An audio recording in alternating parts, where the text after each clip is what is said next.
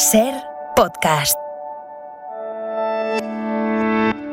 Estás escuchando Acontece que no es poco y yo soy Nieves con Costrina, la que te lo cuenta.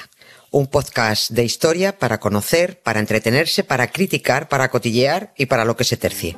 Que disfrutes del episodio. Pues mira, Nieves, buenas tardes. Hola, buenas Esto tardes. no estaba Carlas, ¿qué preparado? ¿eh? pero lo que ha comentado de última hora Tony López, ese partido amistoso que van a jugar España y Brasil, hoy hace apenas dos semanas, ¿no? De la escandalera que se montó por los insultos racistas a, a Vinicius en Mestalla.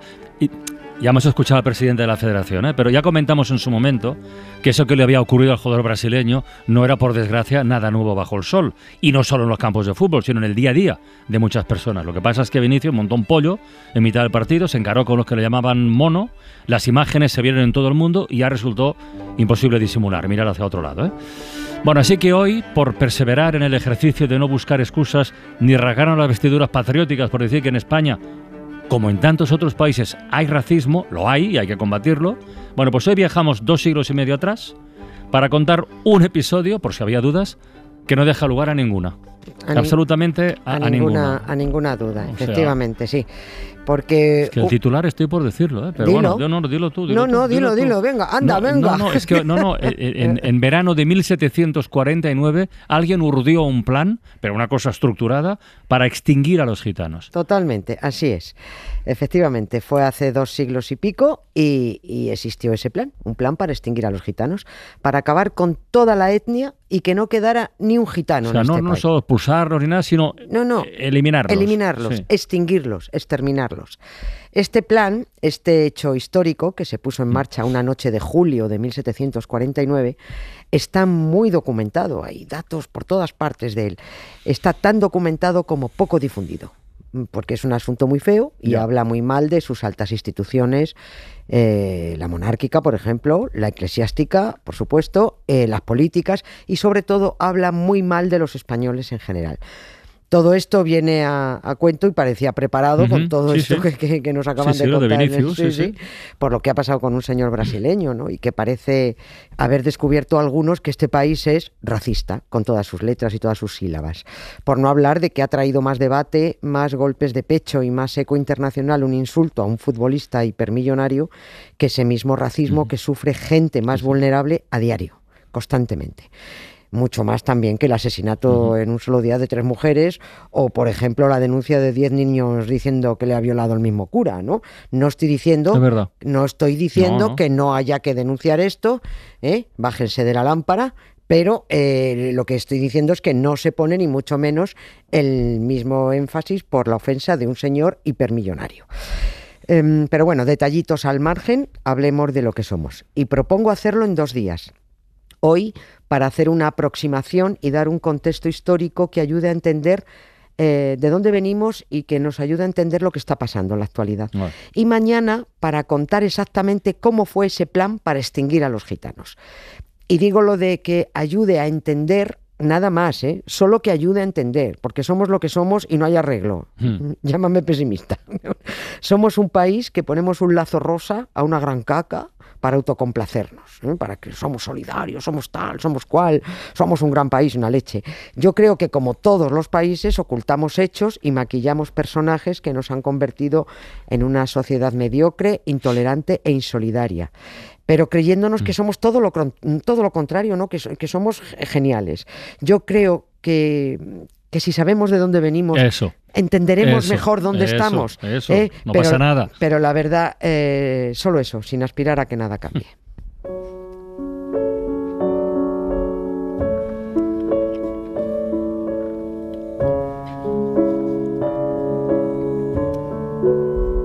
Bueno, entonces, a ver, ¿por dónde empezamos esta historia de nuestro pasado más racista, que lo tenemos, como otros países? si es Sí, que lo hemos como contado todo el montón, mundo, todo el mundo. Para dar contexto a nuestro presente. A ver, A venga.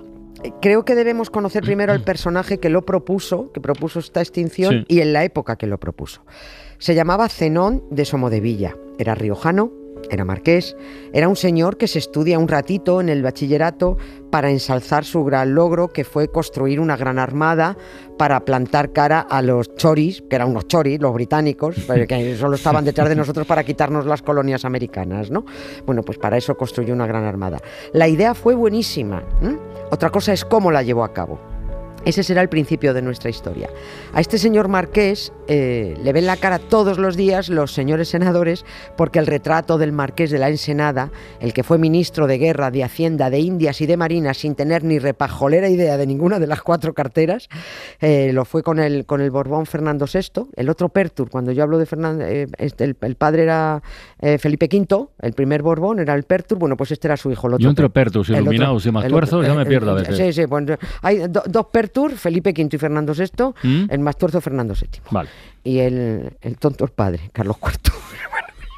Bueno, pues el, el, retrato del Marqués de la Ensenada está, está colgado en el Palacio del Senado y le ven, le ven el careto pues todos los senadores, pero supongo que apenas uno de cada 40 o 50 senadores mm. sabrán quién es el Marqués de la Ensenada, porque si no lo saben en La Rioja, que es su pueblo, no lo enseñan en el cole y apenas salen los libros de historia, pues menos lo van a saber los señores senadores.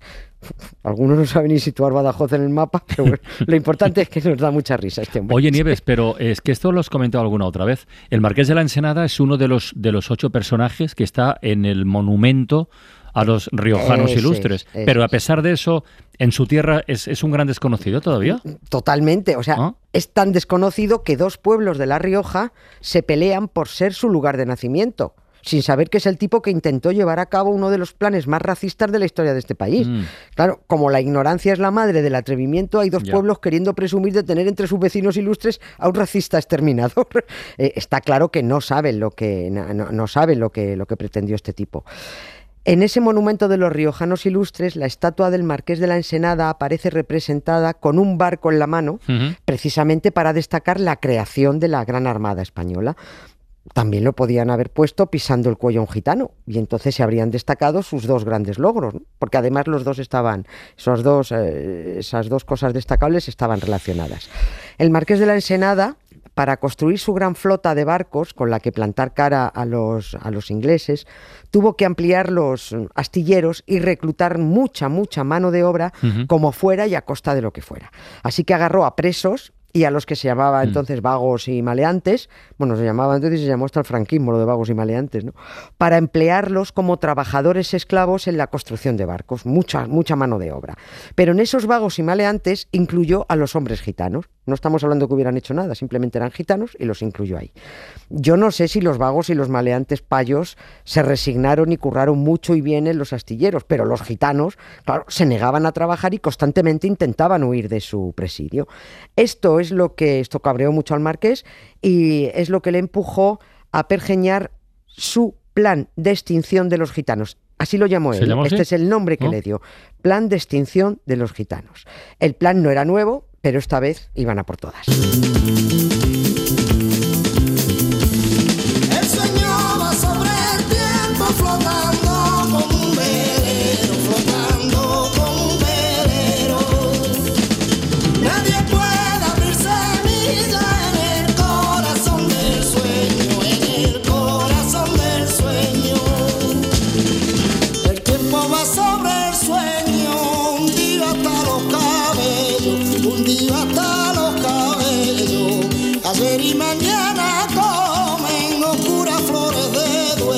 A ver, vamos a seguir tirando del hilo. Estamos en el verano de 1749, pero ¿cuándo llegan los gitanos a España? ¿Y desde dónde llegan? ¿O estaban ya aquí por aquel entonces? No, no, viene, bueno, a ver, en el 1749 sí, pero vienen, vienen Viene de lejos y vienen de lejos. Al parecer su origen, según los historiadores, está en la India.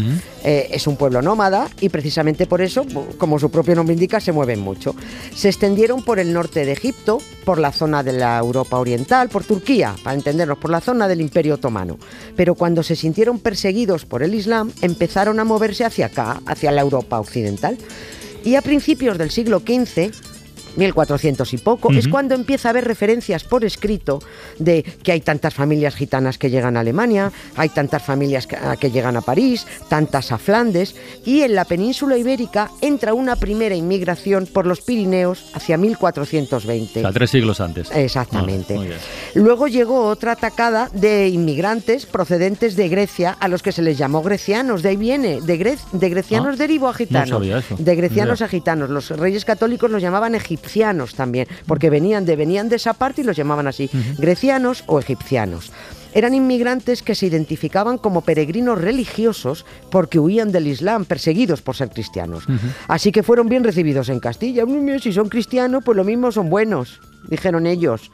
Eso sí, eran gentes desconcertantes, vestían raro, muchos colorines, las mujeres con turbantes, velos, grandes sombreros, iban descalzas. Hay una referencia de los primeros gitanos que llegan a Jaén en 1462, que fueron muy bien recibidos, muy bien acogidos, fueron alimentados, maravilloso todo. Pero en un par de décadas empezó el mal rollo porque esos inmigrantes no se dejaban asimilar. Mm. Se intentaba que se asentaran en determinado sitio y ellos decían que no, que ellos iban a su bola. Se intentaba que adoptaran un oficio y decían que tampoco, que ellos trabajaban en lo que les salía del bolo. Oye, ¿y entonces cuándo empieza a liarse todo? ¿En qué momento? Quiero decir, si es que hay un momento concreto, que esto igual es complicado de fijar, pero bueno. puede ser complicado, pero sí, los historiadores lo tienen fijado. Y esto empieza con los reyes católicos, que amaban mucho al prójimo.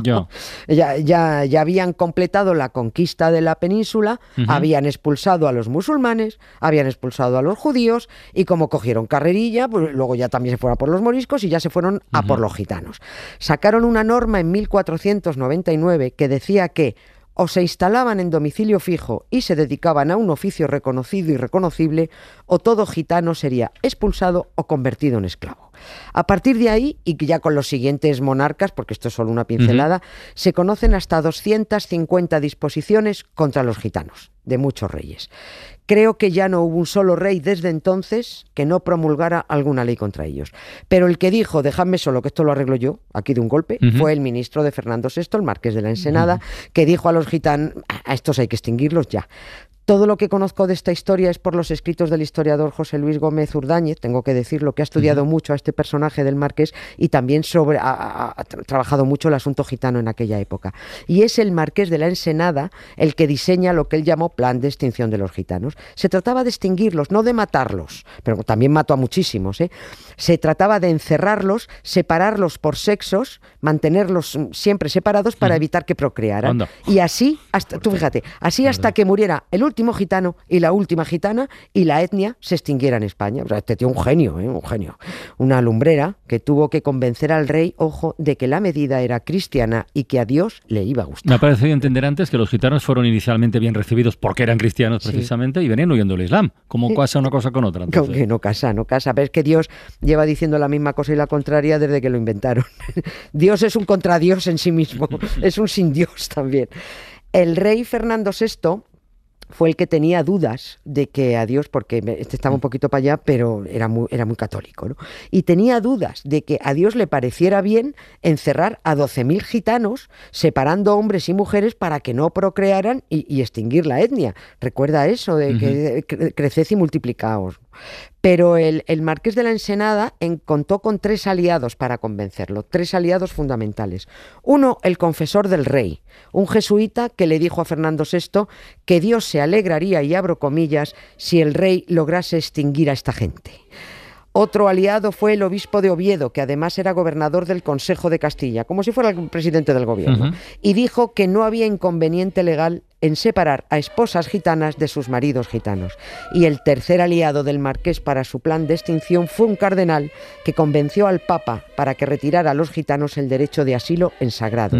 Es decir, que los gitanos no pudieran refugiarse en una iglesia si se sentían perseguidos. O sea, por tierra María. Exactamente. Y así fue como el ilustre riojano marqués de la Ensenada, con el permiso del rey, del Papa, del Consejo de Castilla y sobre todo de Dios, puso en marcha su plan para extinguir a los gitanos.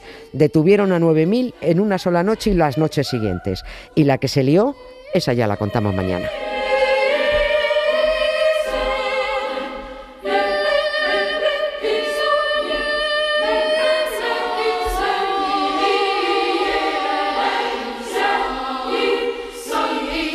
Nada, Nieves, te tomo la palabra, ¿eh? Sí. Mañana Plan de extinción de los, gitanos, segundo capítulo. Pone los pelos de punta. Venga, hasta mañana, un beso. Un beso, gracias. Para no perderte ningún episodio, síguenos en la aplicación o la web de la SER, Podium Podcast o tu plataforma de audio favorita.